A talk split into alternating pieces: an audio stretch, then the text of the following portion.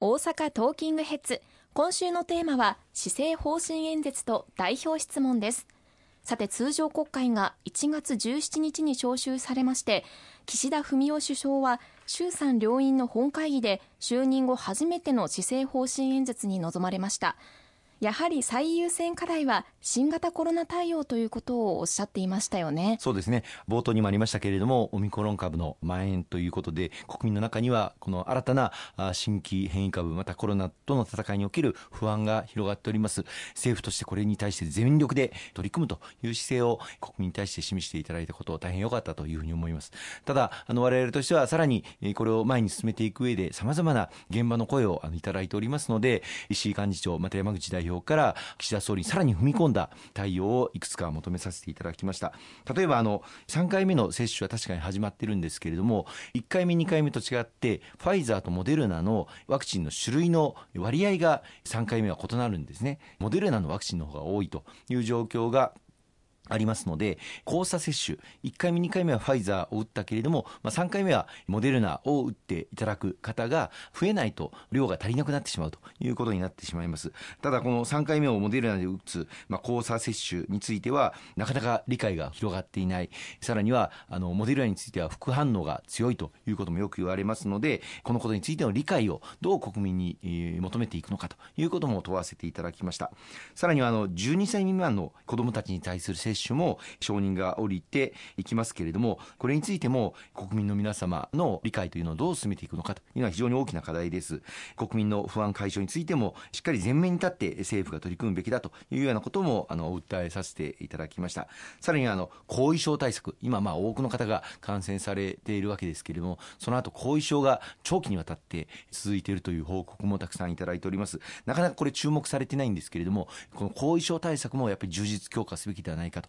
いうことも、まあ、訴えさせていただいたところです。うん。そしてその施政方針演説に対しての代表質問では3回目接種で使用するワクチンについて自衛隊による大規模接種センターを早期再開するなど前倒し接種に総力を挙げているということなんですよね。そうですね。あの当初まあ2回目接種からまあ8ヶ月後をめどに3回目の接種を行うというのがまあ示されていますけれども、まあ自治体ごとに今準備が整っているところについては高齢者の方々は6ヶ月後をめどにする、あるいはそれ以下の方々についても7ヶ月後をめどにするという前倒しの接種をお願いをしております。このことをしっかり後押しをしていきたいということと、それから市町村だけに任せるんではなくて、大阪府などの都道府県、また国、防衛省、自衛隊についても大規模接種センターを開設する、このことを国としても後押しをしていきたいというふうに思っています。私はあの防衛省、自衛隊を担当する安全保障部会の部会長、今公明党でさせていただいておりますけれども、以前からこの3回目の接種についても、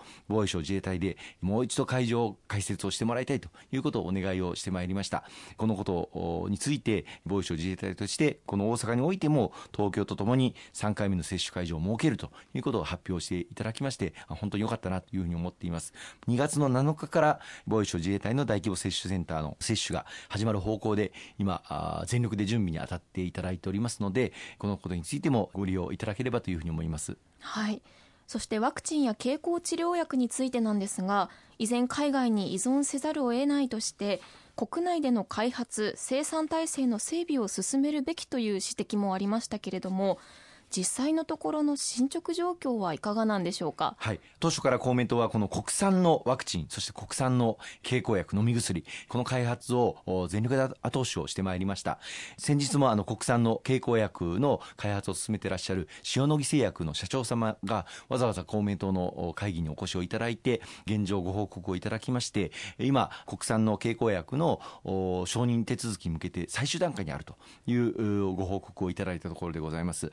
日も早くぜひとも承認が下りるように取り組んでまいりたいというふうに思います。この国産の飲み薬が誕生するということは非常に大きな前進になりまして、まあ、今後も新たな変異株などの襲来がまあ想定されるわけですけれどもそういった新たな変異株が出た出たとしてもスピーディーに対応していただくことが可能になりますしまた国内で生産するわけですからまずは日本人の方向けに優先的に供給をしていただけるということにも直結をあのいたします。日本のまあ安全保障症という観点からもやはり国産でこうしたワクチンあるいは治療薬を開発できるそういった能力を国内で確保しておくということは国家としても非常に重要なことだというふうに思うんですよね。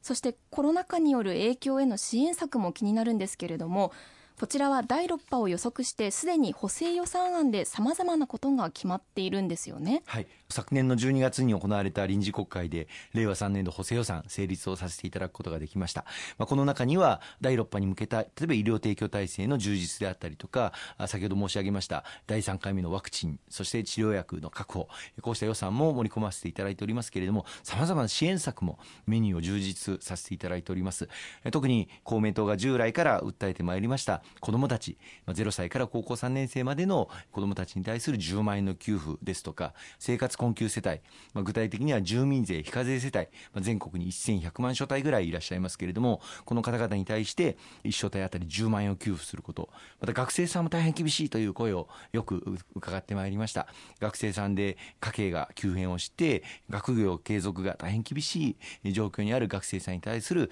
10万円の給付、まあ、こうしたことも盛り込まれております。さらには今回、またまん延防止等重点措置で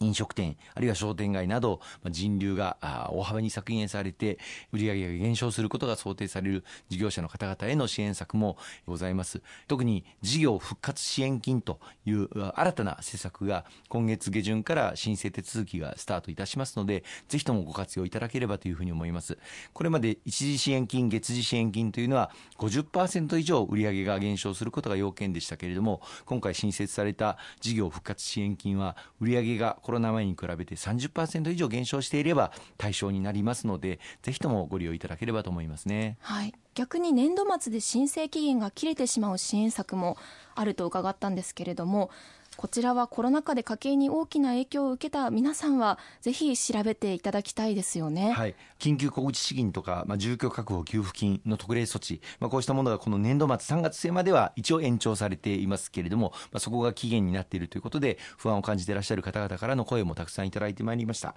今回の代表質問で石井幹事長から、まあ、現在の新型コロナ感染状況は、まあ、依然として予断を許さない状況にあるのでさらなる延長を含めて対応を検討すべきだということを、まあ、総理に求めております。さて後半も引き続き伺っていきます。